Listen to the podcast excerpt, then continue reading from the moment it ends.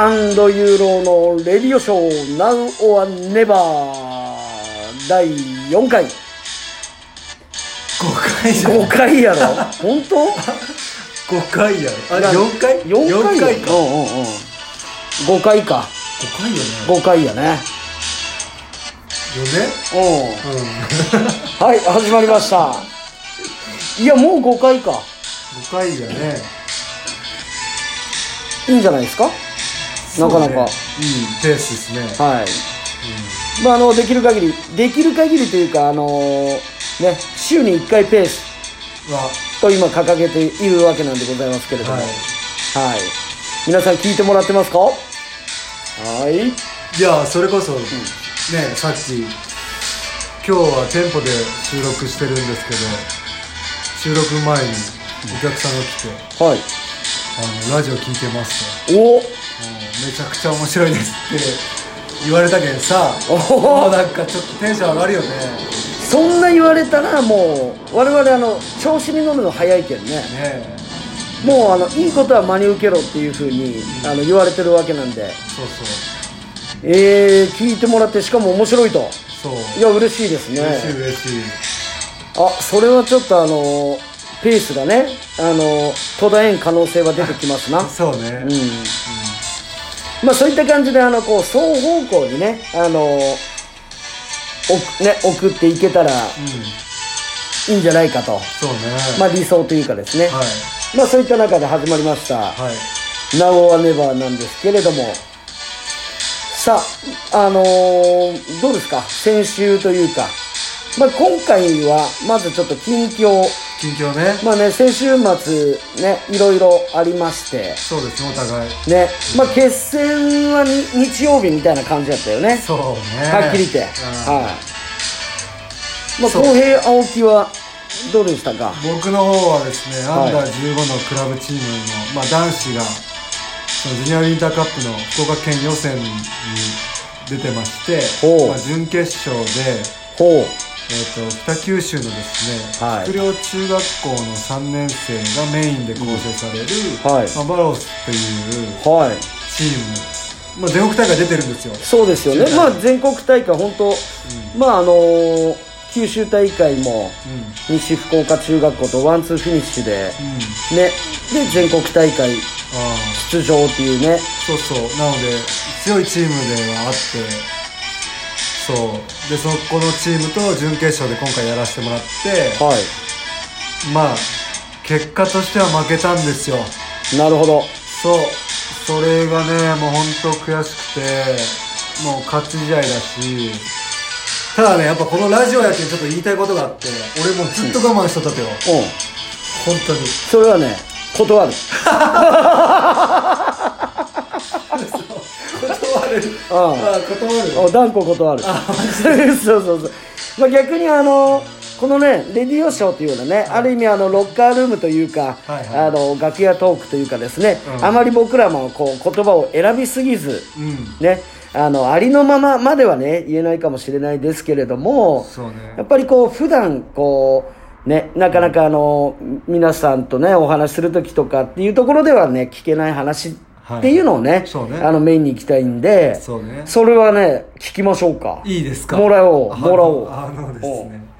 アンダー15ってまああの日本のねバスケットボール協会がアンダー15独自のルールを授けてるじゃないですか、ありますね。うん、簡単に言うとゾーン禁止みたいな。はい。まあコミッショナー制というかで。すねあれはもうミニとかね中学校が当てはまるんですけど、今回のゲームで僕がそのコミッショナーの、まあ、あれって旗が上がるんですよね。黄色赤。赤なったらテクニカルファールみたいな、まあ、赤上がったんですようち。はい。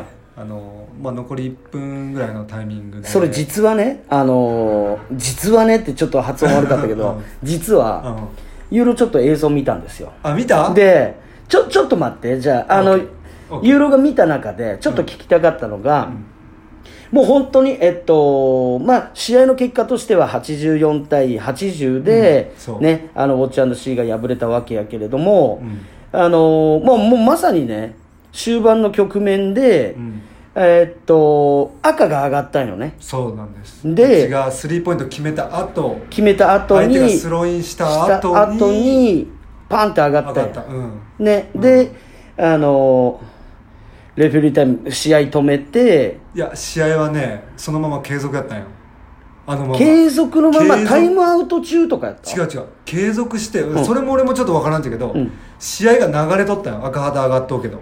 流れとったよね。で試合がその相手のシュートが落ちてうちがリバウンド取りましたでうん。止まったんよ、はだけどそのよくわからん。なんでそこでもしあれがシュート入っとって内ボールってなった時も止め止められたのかあ、うん、よくわからんけど、まあ、試合は流しとってそう。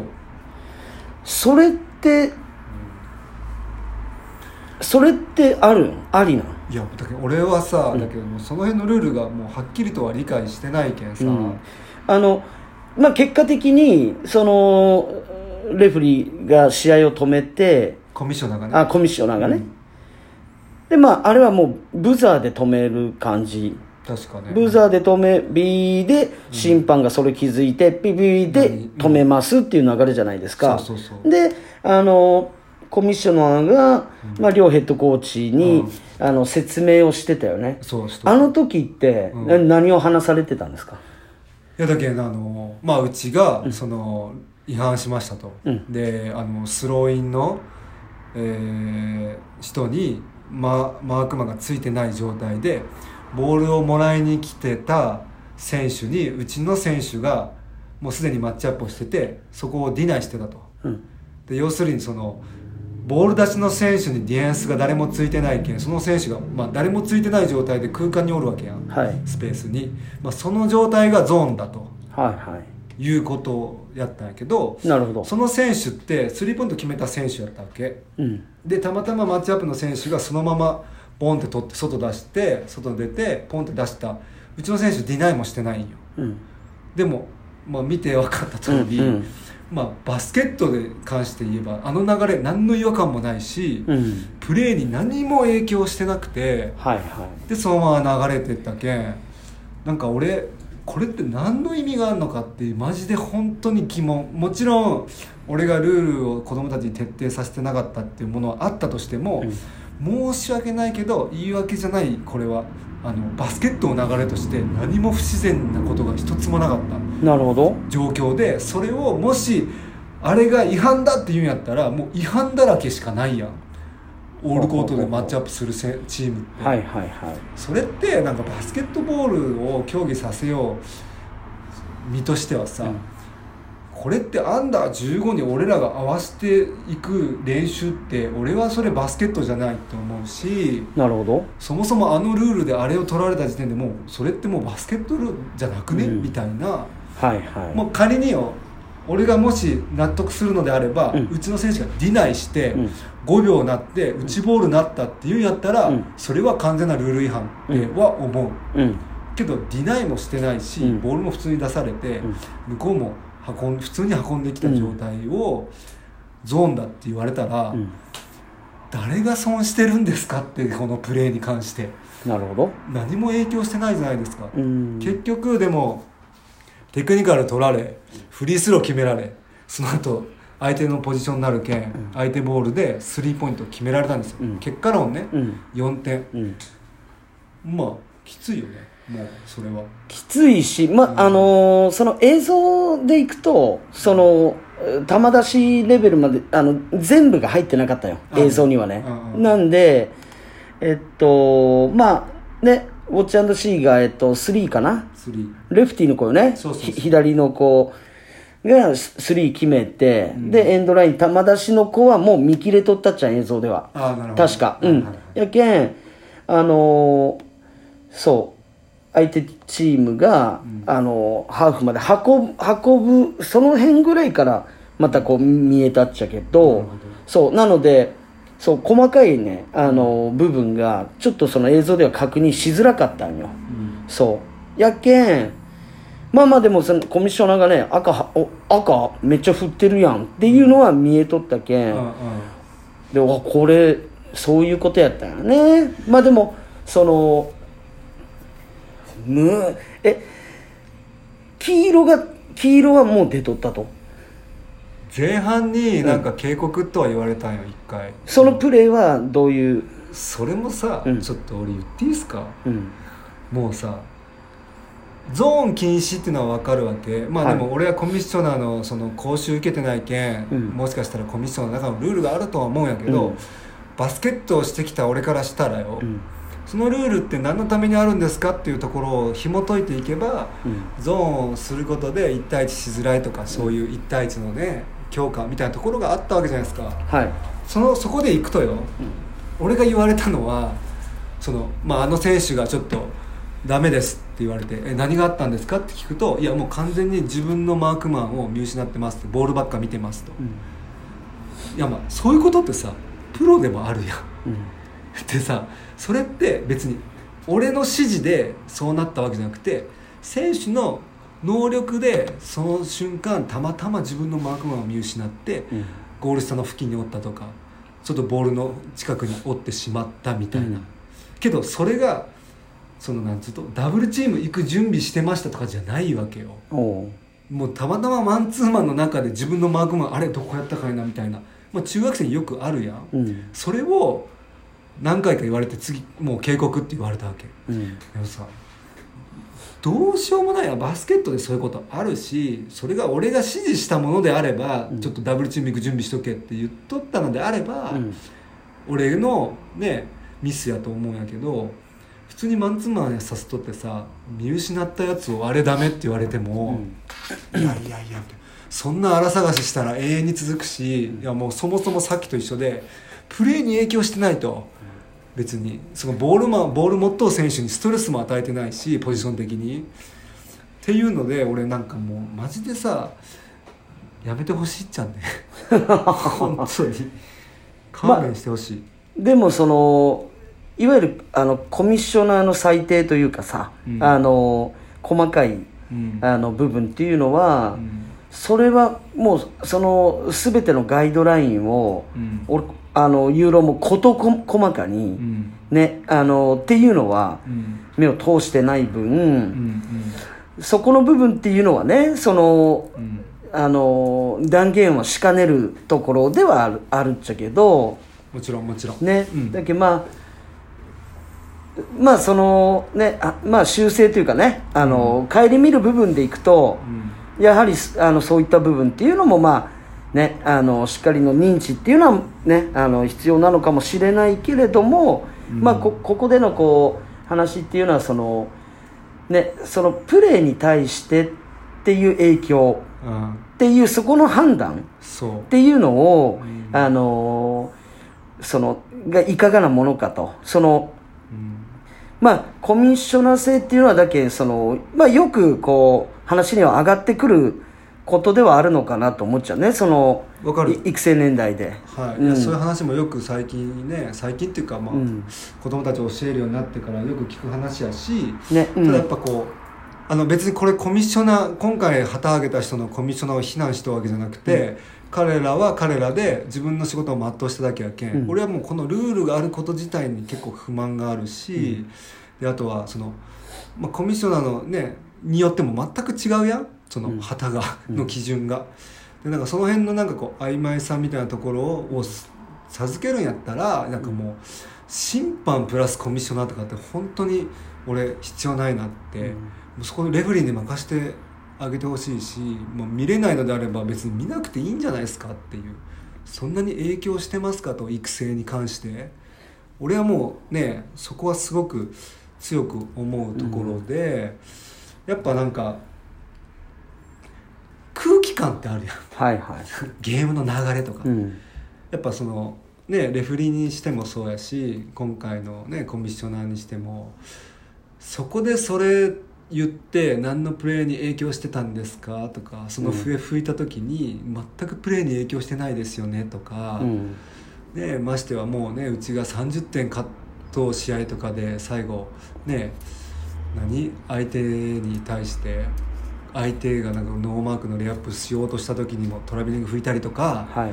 別になんか分かるけど気持ちはもうそこ流してよくないみたいなその空気感よね、うん。やっぱ。だから俺は、まあ、逆に言うとよくあそこで赤旗上げたなっていうのも正直思う、あの赤旗上げることでどれだけの影響があるっていうのは、まあ、絶対分かっとったはずやし、なんかあれは結構辛かったもう、うん。本当に。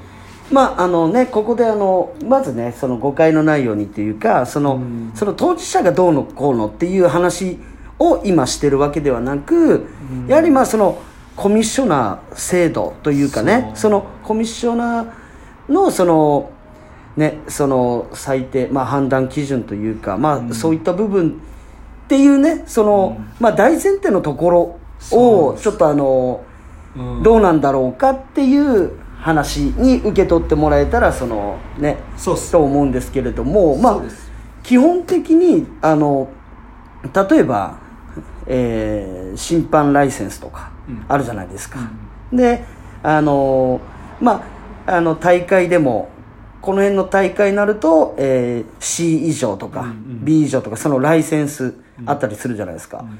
コミッショナーっていうのは基本的にあのそういった細かいところって決まってるんですか、知らない。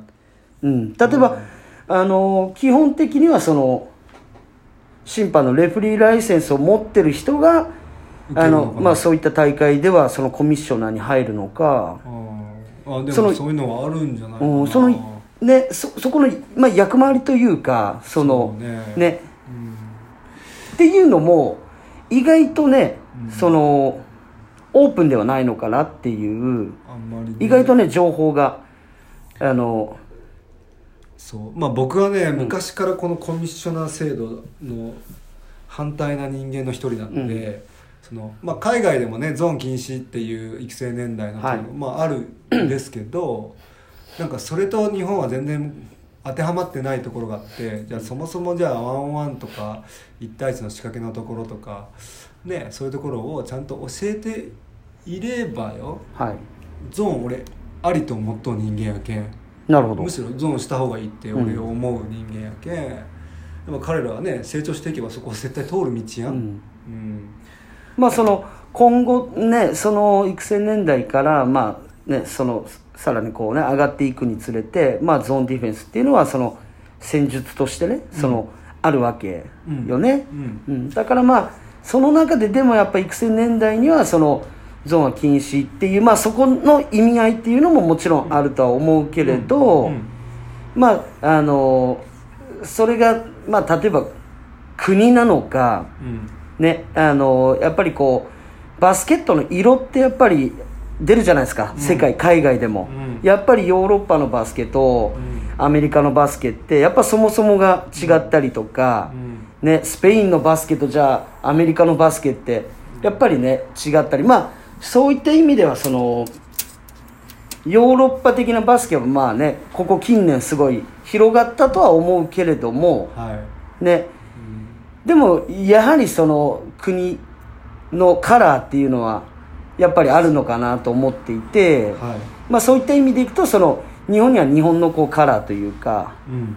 それをこうねただしそのやっぱりこう世界基準にあの目指していくためにうん。っていう部分もうん。あるの、あるんでしょうが、うん。そこでのそのギャップっていうところもあるかもね。その一気に、今の状況で一気にとか、うん。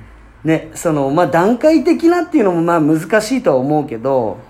でなんかさ、うん。それこそ俺ちゃんと指導者がまあ俺もね教えれるかどうかは別としても、うんそのやっぱ指導者の問題の方が大きいと思う。なるほど。それを教えれるか教えれんかのところとうん。いうのはすごくあると思う、うん。だからヨーロッパとは全然当てはまってない。そのヨーロッパとか海外のうん。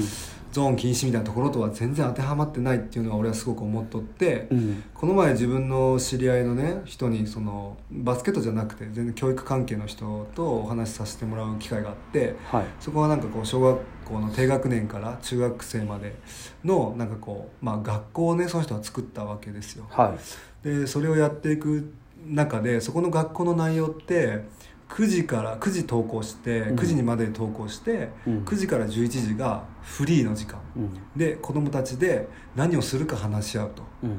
でじゃあその、まあ、20人ぐらいおったらしいんやけど、まあ、その日は縄跳びしますと。はい。みんなで。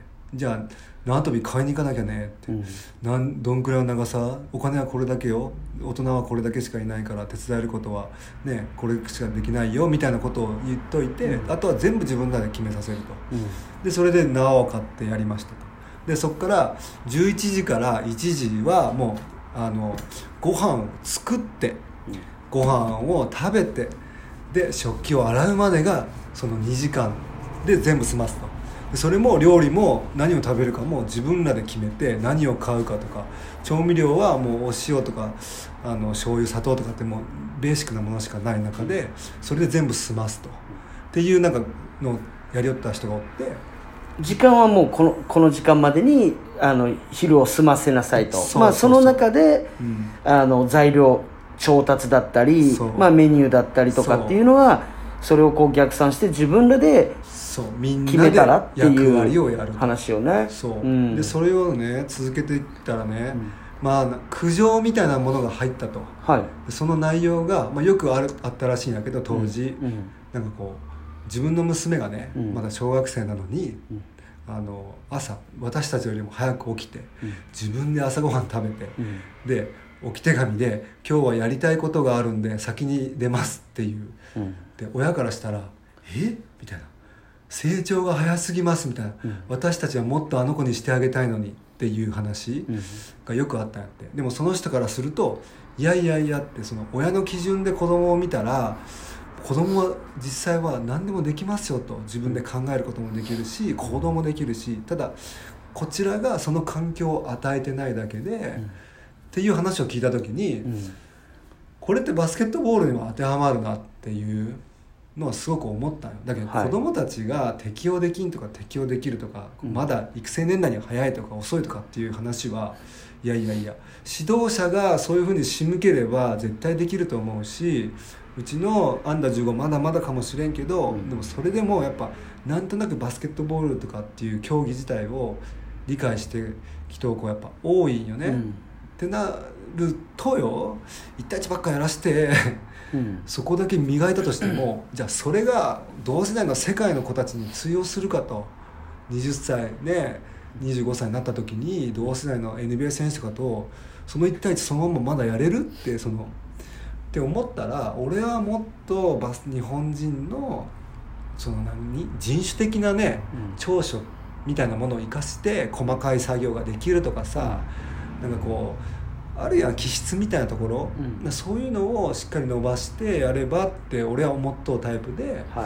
やっぱそれはやっぱバスケットボール IQ とシュート力と思うわけよ、うん。そこを俺は伸ばせばいいと思っとうけんなんかこうねそこはなんか子供たちの問題とか育成年代権っていうよりは指導者が俺はすごく大切なんじゃないかなって。うん。うん。と思っとう。なるほど。うんまあ確かに。まあそのね今いわゆるそのまあまあコミッショナー制から始まったね この流れやけれども、うん。うん。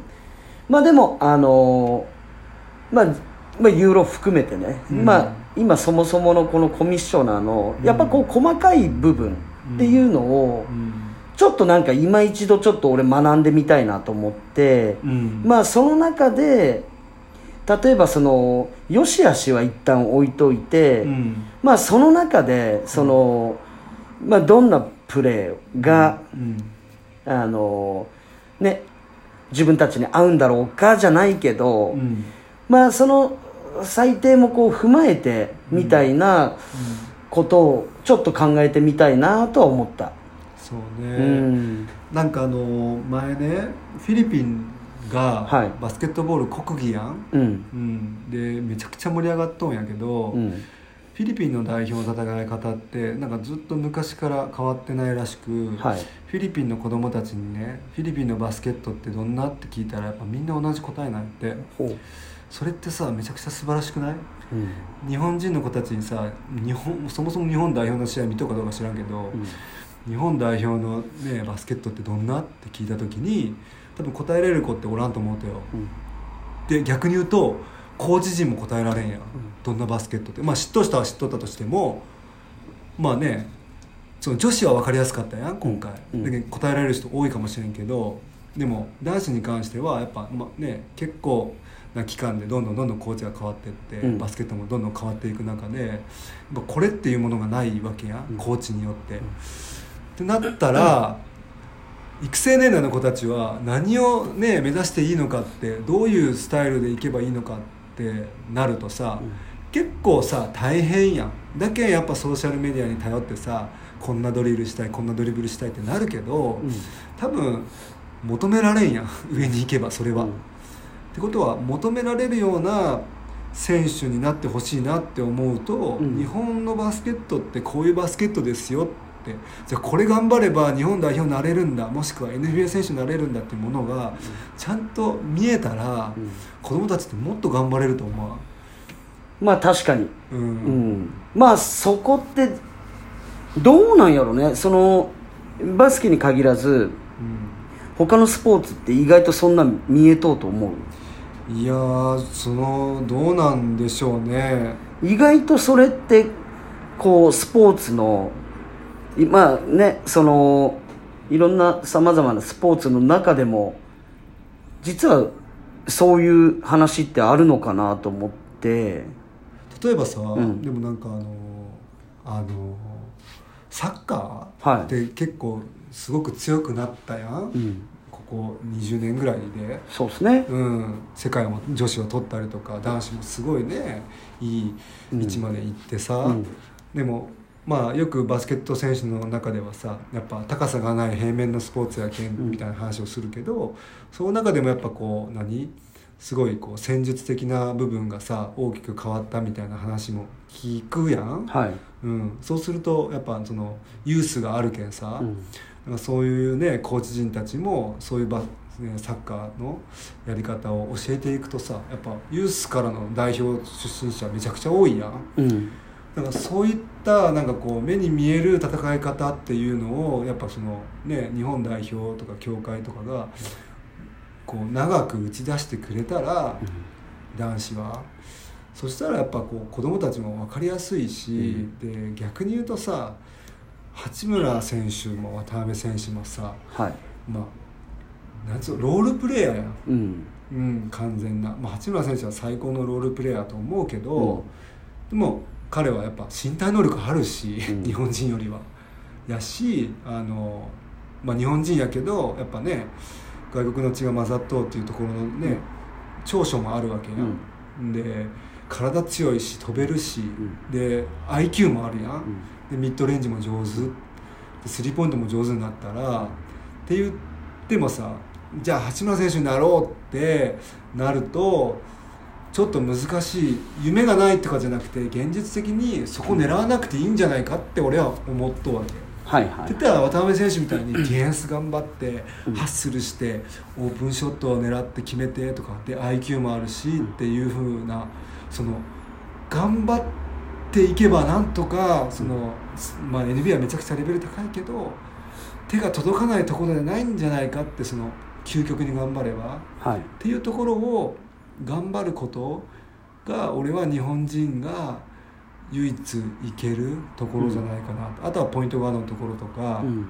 まあシューターよね完全な、はい。でもやっぱディフェンスはできないかんとかっていう課題もある中で、うん。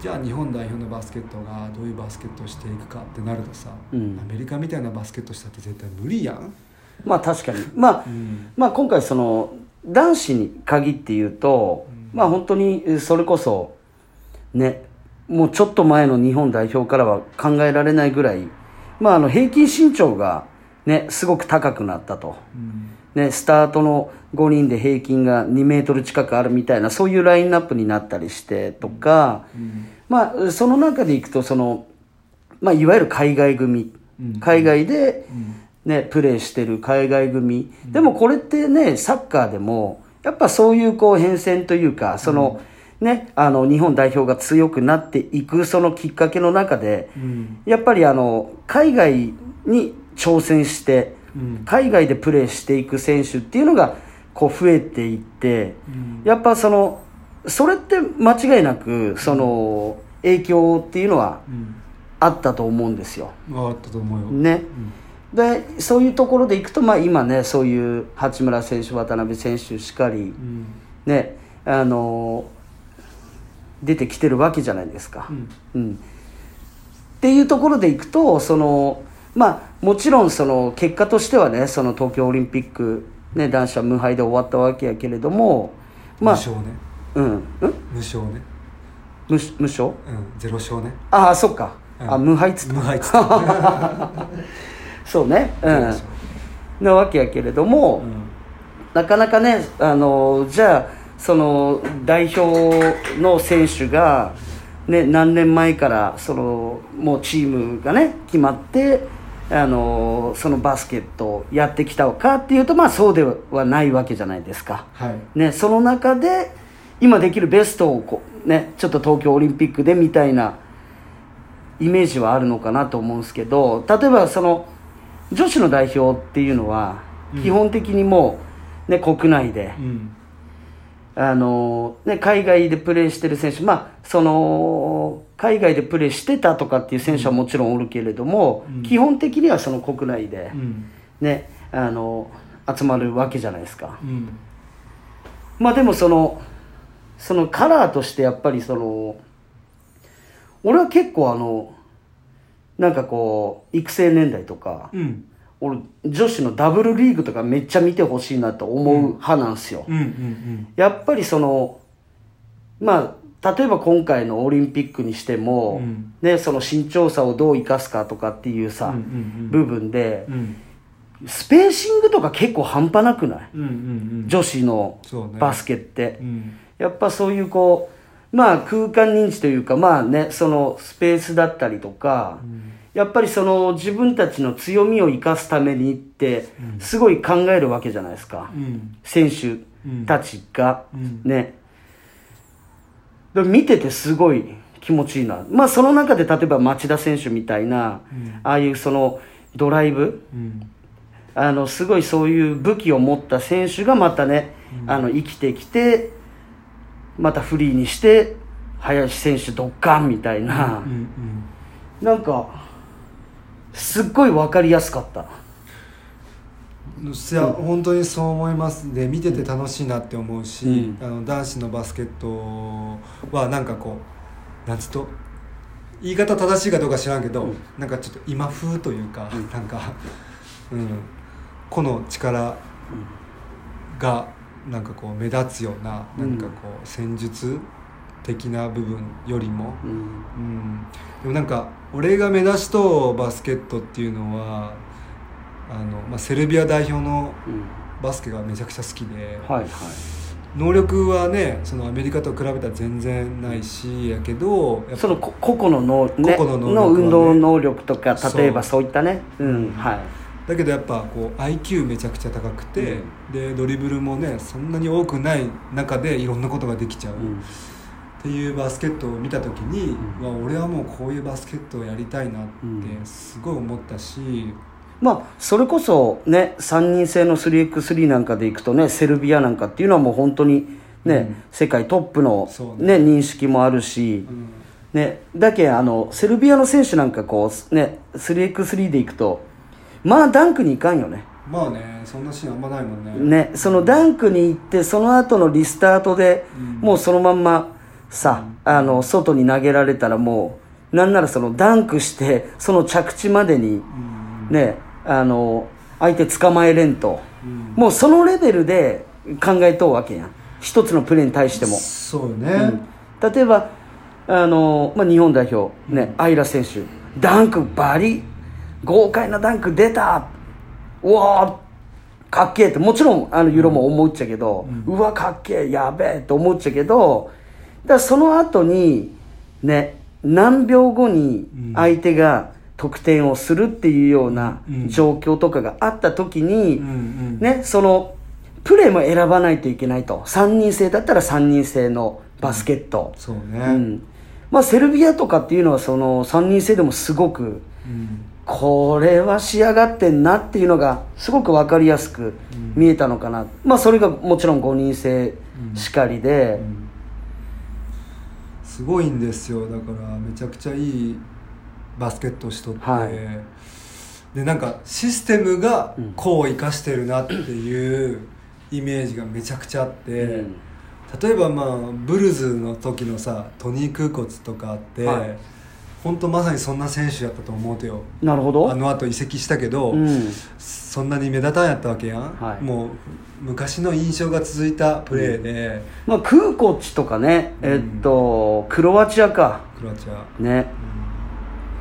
だけどなんかああいうのも見たりとかすると、うん。なんかこうシステムがこう生かすっていうなんかそういうバスケットって本当すげえなって思うし女子の日本代表もすごい個性があったわけやん、はい。それぞれの役割をしっかり全うしてチームとして、うん。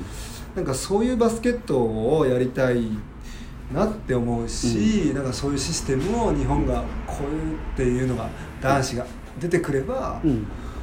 分かりやすくて俺らも指導する側もうん。なんかこううまくそっちに導けることもあるのかなっていうのはすごく思う、まあでもそういった意味ではねあのね先日リリースあったようにさうん。ねあの、はいはい。男子のヘッドコーチにねっていう、ん。そうね。ね。楽しみね。ね。うんそういう意味ではこれからの,、うん。あの男子日本代表っていうのねその変化というか、うん。ねあの変革みたいな部分っていうのもね。ねあの期待値を持ってうん。ねそういうふうに応援したいななんて思ってはいますね僕は。本当ですね、うん。まあだからまあそのそうよね。まあいろんなバスケットの中でうん多分今日この回そういう回でもうしてしまった方がいいと思 あうなんか変に、うん。変にちょっと中途半端にこれで切っちゃうと、うん。なんかさ、うんううんん。どうなんかなって。いやそれこそね、うん。昨日オンラインサロンやってて僕が。はい、オンラインサロンでもちょっとお話をした内容が今さっきのうん、日本代表の話とかなんですよ、はい。うん、なんかね本当分かりやすくなればいいなって思うし、うん。なんか子供たちがね日本代表を目指してさ分かる、分かるんよ。クリス・ポールみたいになりたいとかカーリー・アイビングねレブロンとかステフ・カリーみたいになりたいっていうのはすごく分かるし、なれないとは絶対言わないけど、なんかこうでもそこに求められるためにはとてつもない努力が必要やしだけどシュート力とかっていうのはさもう極限まで極めてほしいや。ん、うん。でもドリブルなんてね決してカイリーみたいにやらんでもプレーできるしクリス・ポールみたいにできんくてもプレーできることがあるっていうことをまずは本当に子どもたちには知ってもらいたい、うん、まずそこをやってうん。幅を広げていってほしいっていう。うん。本当足元を固めてほしいなっていうのは本当に思う、まあでも分かるよね、うん。あのやっべえティム・ハードウェイのクロスオーバー 半端ねえっつって。そうね、うん。ティム・ハードウェイ今分かる人ね。まあもうもうジュニアがねうん。プレーしてるような時代なんであれなんですけど、うん。ねあのただその中でさ、ううん。んじゃあそのねポポビッチのバスケはとかっていう話にもなってきたりするわけやうん。ねそのまあもちろんその洗練された選手がおる中で、うん。ただやっぱりそのチームとしてのバスケットうんっていうのが、うん。あのしっかりとさ形づいとチームっていうのもあるわけや、うん。その NBA にも、うん。でいくとそのねあのあそこのクロスオーバーからのこれこれこれっていうだけの話ではなかったりするわけやん。はい。ね。と思うんですよ。そうね。ね。だけあのまあ本当にその切り取る部分っていうねとかその NBA をやっぱみんな大好き見ますの中でやっぱりその視点が広がっていくと、うん。よりねそのあの反映あのいい意味で、うん。うん、あの自分のプレーに反映されていくんじゃなかろうかと、そうですね、うん。そのワンプレーじゃなくて、そのワンプレーが起こるまでの過程とか、はい、じゃあそのね カイリーが行きますと、うん。うん、その前にじゃあ選手たちはどう動いてとかさ、うん みたいなね、うん。あのそそのこうプロセスまで見た中で「はい帰りやばい」みたいなところまでいけるとまたちょっと、ね。あの見え方っていうのはね、うん。違うのかなと思って。いやー本当になんか、まあね個人のやっぱ価値観みたいなところもさ、バスケットボールっていうのはあるけんさ、はい。こういうバスケが好きとかっていうのがあると思うんです,、けど、まあ、僕がね好きなバスケットはやっぱもうボールシェアしていろんな選手が動いてっていうのが好きで,、はい。でブルーズってさやっぱマイケル・ジョーダンに行きがちやけど、まあうん。すごかったし飛び抜けとったけど、うん。でもボールブームメントすごく素晴らしかったんよね。そうね。でももう本当ね、ああの時代まあ、うん。90年代ね前期3ピート後期3ピートみたいな、うん。ねあのフィル・ジャクソンのトライアングル2みたいな、うん。さトライアングルオフェンス、ね、あトライアングルオフェンスね、ううん。んでもあの面白い話がさ、うん。あのトライアングルオフェンスとか、あのまず真っ先に理解したのがロットマンみたいな話が出てきたりとかね、うんうん。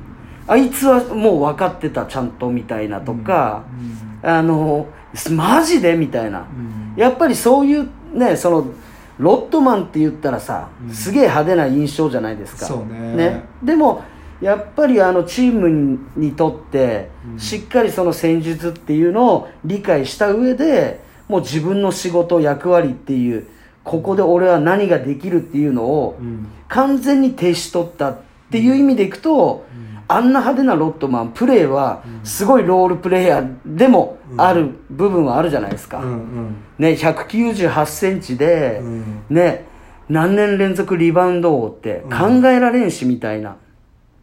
やっぱそこにはね、あの、もっとこう視点をね、広げると、うん。やっぱそのチームの中でのとか、うん。やっぱね、しっかり戦術とかっていう部分とかう、んじゃあここで誰、誰を生かすのかっていうような、その、まあ自分がこうね、あの、壁となってさ、うん。っていう、まあ、それぞれの役割っていうのも、うん。やっぱそれぞれの選手が理解しとった。ううん。ん。で、やっぱりかなりレベルの高い、まあ、激しい局面っていうところで、うん。ね、そういう危機的状況を救ったのは、例えばジョーダンのプレーなのかもしれんけど、うん。がね、ジョーダンだったりピッペンがうん破って、まあね、あの、連続で点取ってまた流れ引き寄せたみたいなことはあるとは思うけど、うん。やっぱこう試合全部を通してみると、うん。やっぱいろんな局面ってあるあったよね。じゃないと72勝？うん。なんかって取れるわけがないやん。いやそうよね。ね。だけどなんか 今年のねウォリアーズがめちゃくちゃ面白くてうん。なんかもうもともとウォリアーズは好きやったけど KD がおった時のおる前のウォリアーズってすごかったやんボール。はいはい。で KD が入ってでもそれでもやっぱ良かったんやけど、うん。でそこから KD 抜けて、うん。でまあ怪我もあって、うん。加点シーズンがここ数年続いてで今年のウォリアーズはマジで面白くて、なんかさクレイはまだ出て出れてないよ出てない。ね。うん。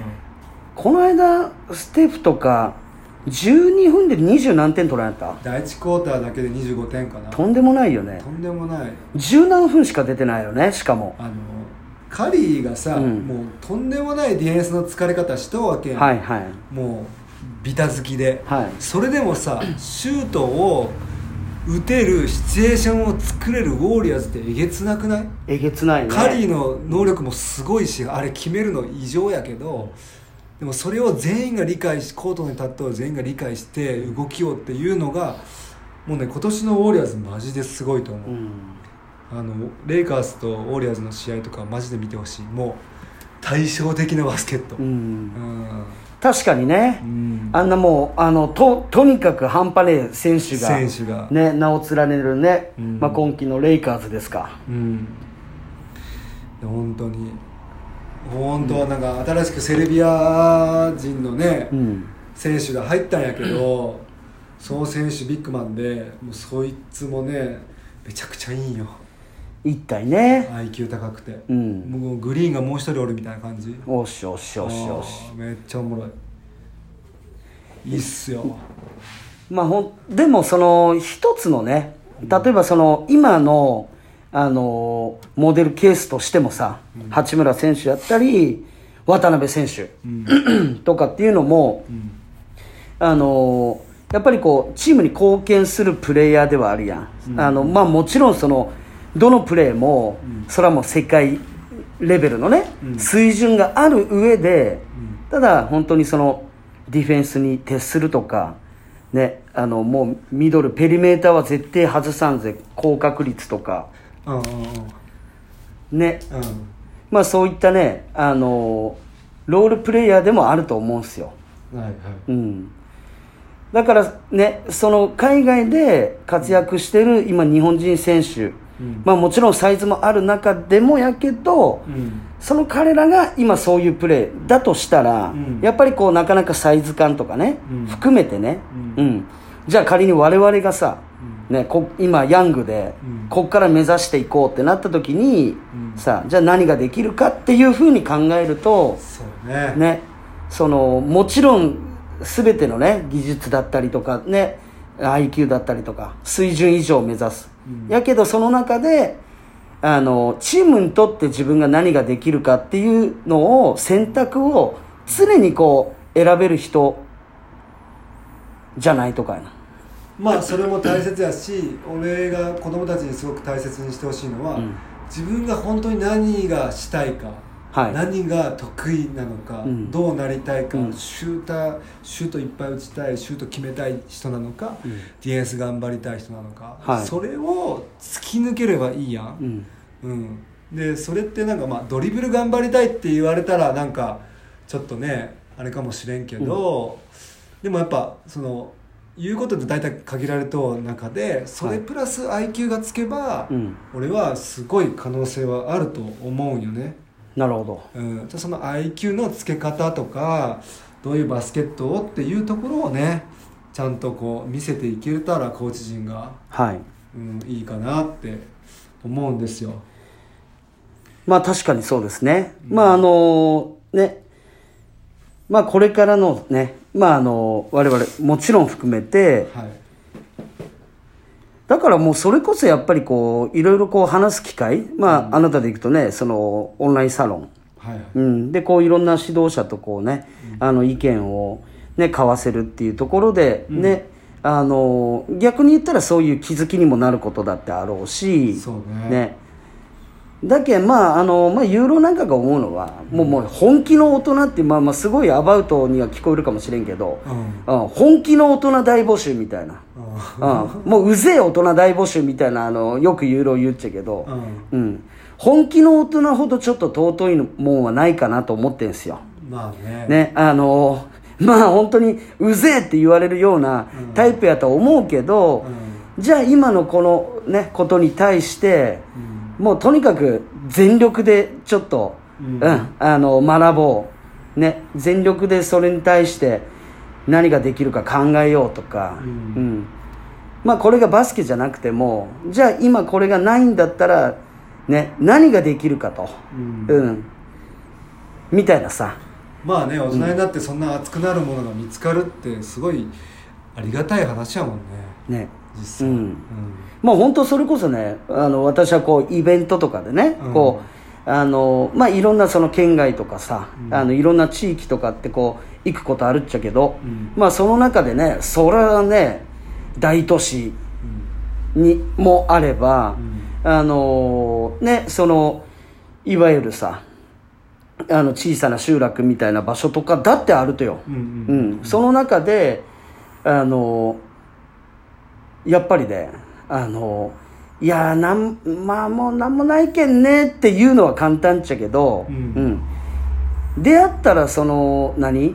えなかったらじゃあ今からできるまでっていうのを、うん。みんなで見れるやんみたいな、うんうんやっぱそういう発想の人とかっておって、うんじゃあ何ができるかいなみたいな、うん。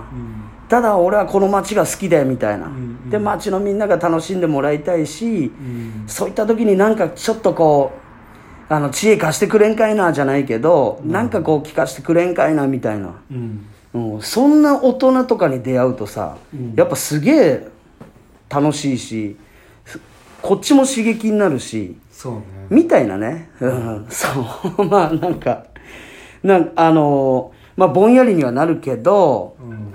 そういうなんかこうねあのテーマ、はいはいうん、いつまでもワクワクしてたいですね僕してたいですね。だからまあねあのーまあ今日ね一貫してね、ううん。何がどうこれがこうあれがこうっていうよりは、うん。あのーまあいろんな考え方とかを、またこれからこうかわ皆さんと交わしながらそうね。ねその中でこう出てくる話に対してやっぱり気づきもあるし学びもあるし、はいそういった中でこうね自分にこう我々というかね指導者もこう常に自分に矢印を向けることができれば、い。またなんかいろんなねあのものが見えてくるんじゃなかろうかと。